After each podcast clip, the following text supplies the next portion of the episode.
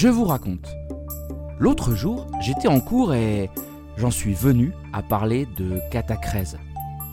Quoi? Vous ne savez pas ce que c'est? Eh bien, il y a peu, je ne savais pas non plus. Bienvenue, vous êtes sur Math en tête, le podcast de vulgarisation mathématique pour tous.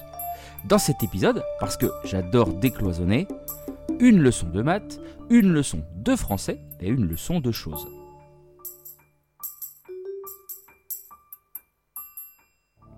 Donc je resitue un peu quand même. hein. Ce vendredi du mois de janvier, c'est la journée de l'élégance dans mon lycée.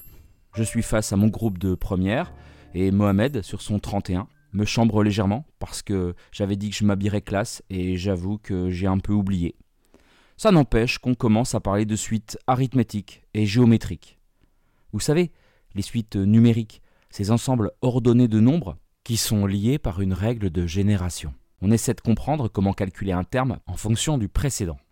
Eh bien, les suites arithmétiques et géométriques sont des modèles très abordables pour commencer à parler de tout ça, puisque pour passer d'un terme à l'autre, les suites arithmétiques présentent une différence constante et les suites géométriques un rapport constant. Quand on compte sur nos doigts, par exemple, ben, c'est une suite arithmétique. Et quand on s'intéresse à son crédit bancaire, on risque de croiser des suites géométriques. Bref, je présente dans une activité d'introduction la notion de suite arithmétique. Une succession de nombres donc dont on obtient le nouveau terme en ajoutant une quantité fixe au précédent. Par exemple, je pars de 5, qu'on appelle à juste titre le premier terme, et j'ajoute 10. On obtient donc respectivement 15, 25, 35, 45, etc. Ce nombre fixe qui peut être positif, comme ici, ou même négatif, c'est ce qu'on appelle la raison de la suite que je leur dis. Et pourquoi ça s'appelle comme ça, la raison? Eh oui, j'ai un groupe qui se questionne beaucoup. C'est des trucs qui me redonnent foi en l'humanité. Mon cerveau bouillonne et va à 100 à l'heure, comme toujours, pour rebondir sur leurs interrogations. Et je leur sors le truc que je dis toujours aux élèves quand je sèche. Quoi? Tu devrais t'en souvenir, t'as vu ça l'année passée? Non, bien évidemment, je blague, je leur dis, comme toujours, quand je ne sais pas, écoutez, je ne sais pas du tout, je suis là pour vous apprendre des choses, mais vous aussi. Et quand je ne sais pas, bah je cherche pour trouver une réponse. On en reparle donc la prochaine fois. Par expérience, les élèves aiment la franchise.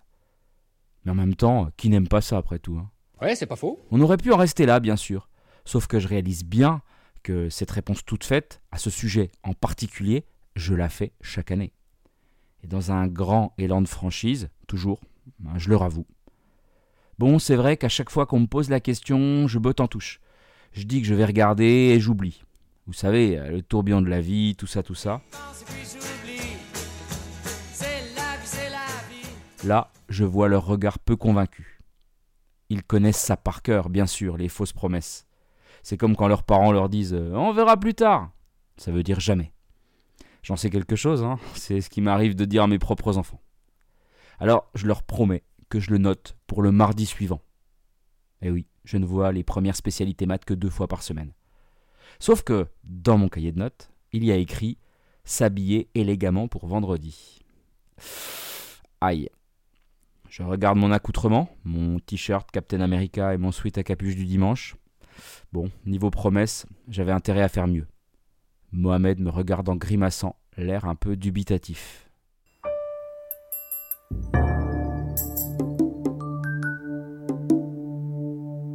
Bon, bah j'ai cherché, hein, vraiment.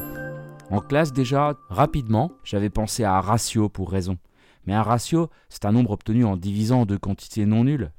Comme dans le cadre de suite géométrique, quoi, là ok. Et c'est d'ailleurs le même mot qui est utilisé pour les deux types de suites. Hein.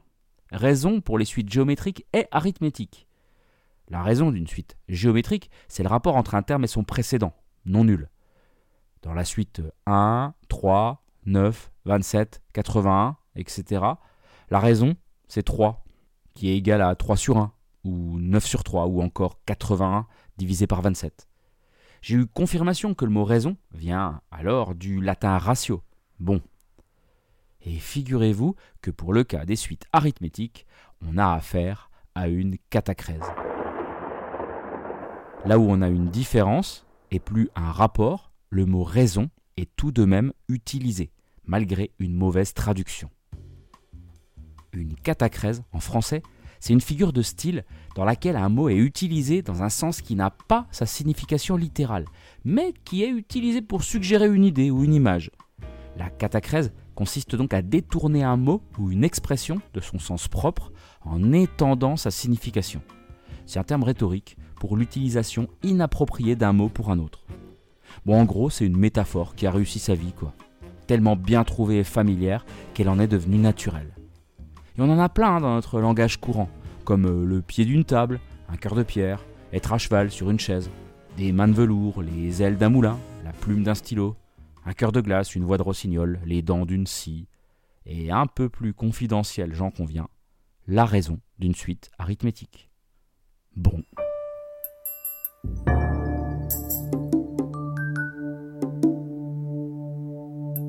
Voilà, la raison d'une suite arithmétique n'en est pas une, mais c'est plié aux usages de sa cousine, la suite géométrique.